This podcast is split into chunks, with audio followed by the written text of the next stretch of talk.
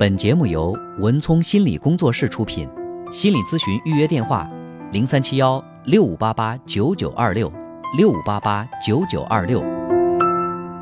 喂，你好，喂，你好，文你好聪老，师。哎，我的孩子也是没法儿，就是今年上七年级，嗯就是刚升初中。嗯。然后就是他，我们是农村的，嗯住校了嘛，嗯一周回来一次，每周下午回来。嗯，回来的时候就是迫不及待的，就就就就是进进屋了，就钻进他那屋。嗯。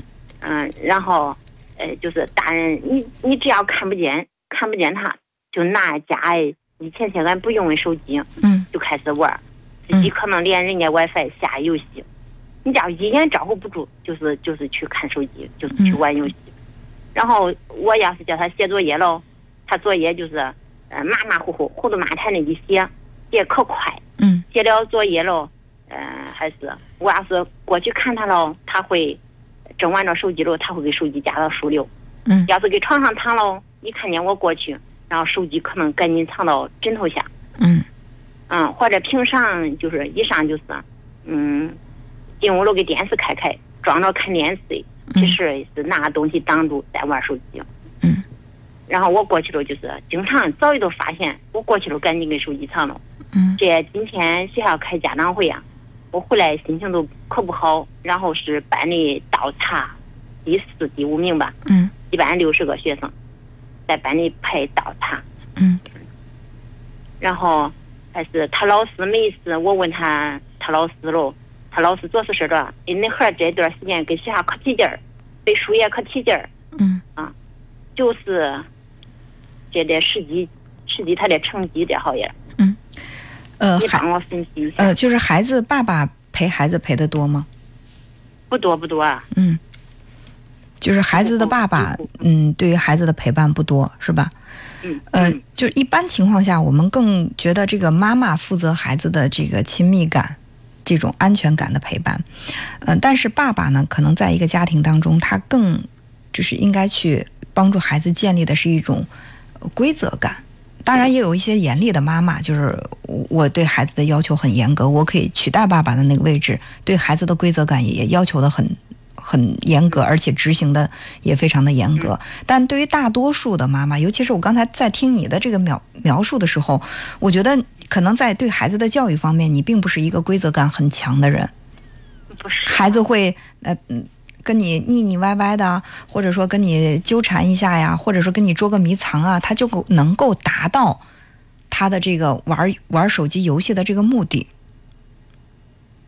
是吧？嗯再加上他的成绩是倒数，就刚才我说了，当这个孩子他在学习上他得不到这种成就感的满足，一次一次的挫败，一次次的这个学习让他有一种被打脸的感觉，他觉得提到这个学习就是让我丢脸的，我站在人前就是被当做是那个学习不好的典范来的。那么这个时候孩子会怎么办？他就特别厌恶这个学习，就是厌学嘛。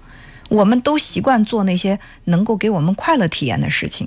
但这个事情它总是让我经历挫败，我提起来这个事儿，我就会觉得特别恼火，因为想起来这个事儿，我立刻就会有一种不愉快的体验就来了，是吧？就是你看，那么孩子现在的问题，我们分析一下。第一是，你不是一个规则感很强的人，而在这个家庭当中，更应该承担孩子规则感建立的父亲又是一个缺位的状态，所以说这个孩子可能就会在人前就说：“哎，我说这个孩子他不太懂规矩。”是吧？他不太去遵守规则，然后呢，在学习上他又没有一个特别强烈的一个上进心，或者说在学习上没有获得这种成就感的满足，他能干嘛呢？他唯一的寄托就在这个游戏。可能我打游戏特别在行，我打游戏能够打得比周围同学都好，大家提起来一看我的装备，一看我的等级，都特别的羡慕我，这个成了我获得成就感的一个途径了。所以现在就是说，你现在改变这个情况，我觉得是什么？就是你要去建立属于你的这个规则感，就是你不哪怕以前不是一个有规则的人，从现在开始，我为了孩子，我陪着孩子一起成长，我就要去坚持做一些对孩子更有利的事情。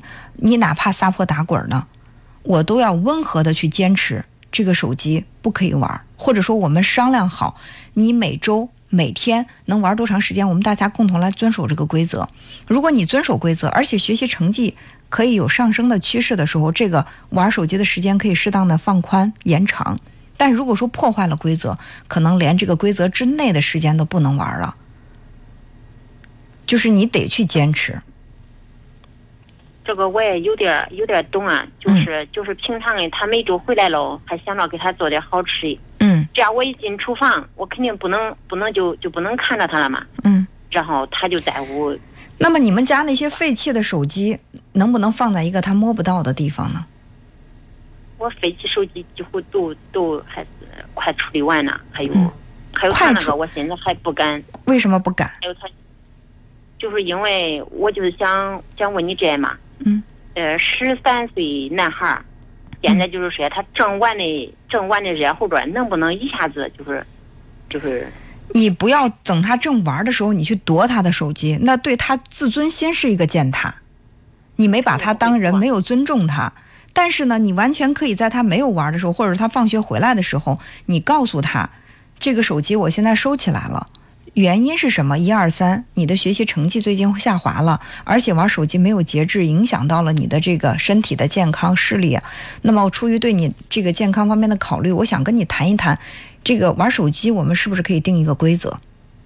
如果这个时候孩子跟你闹，跟你打滚儿，你可以暂时离开，说等你情绪好的时候，你来找妈妈谈，我们再谈。但是呢，现在你的情绪不稳定，不能具体谈这个事情的时候，我们可以先不谈。他我我在节目当中经常说，孩子和父母之间，谁的情绪先失控，谁就输了。就是有的时候你会发现，有的孩子他有这个本事，他把父母惹的呀、恼的、气的不得了，他云淡风轻，一点事儿都没有。父母歇斯底里的打电话说：“哎呀，我这孩子要气死我了！”你想想，一个未成年的孩子把你气的都那么不淡定，情绪那么的不稳定了，那是不是我们情绪控制能力也太差了一点儿？嗯，不是这个孩儿他是啥吧？他不会跟你闹，他嗯不会跟你闹，他会使用冷暴力，嗯就是呃也不说话，一直嗯板着个脸，嗯，就是会影响咱的情绪嘛。那你的情绪还是被他影响了。嗯，他有啥不顺心的事儿，总是板着脸，也不吭，嗯不出不爱出门儿，嗯。就不爱出门。嗯对呀、就是他不出门也好，他板着脸也好，我作为妈妈，我该给你的关心还是会有的。我不是说就是彻底封杀不让你玩手机，就是我们我想跟你谈一谈，就是这个手机怎么来玩，因为之前该建立规则的时候没有建立到，这也可能是父母在教育方面你就是没有做好的地方。但是现在呢，我们必须要去建立一个规规则。你先抛开学习不说，在你的视力的发育、你的身体发育关键的时期，如果说我对于你玩手机这个事情视而不见、放任不管的话，是我做父母的一个失职。所以说，我们都可以冷静的，不是说不玩儿，因为手机电子产品已经渗透到生活的方方面面。如果哪个家长说我能能不能让我的孩子不接触手机，我说这个可能很难，你除非让他与世隔绝。所以说，嗯，不是说不让玩儿，而是说我们谈一谈怎么玩儿，我们大家都去遵守这个规则，能够既呃平衡了你想玩手机的这种想法，同时又不影响到你的身体健康，而且能够分更多的精力在学习上，这其实是一个多赢的局面。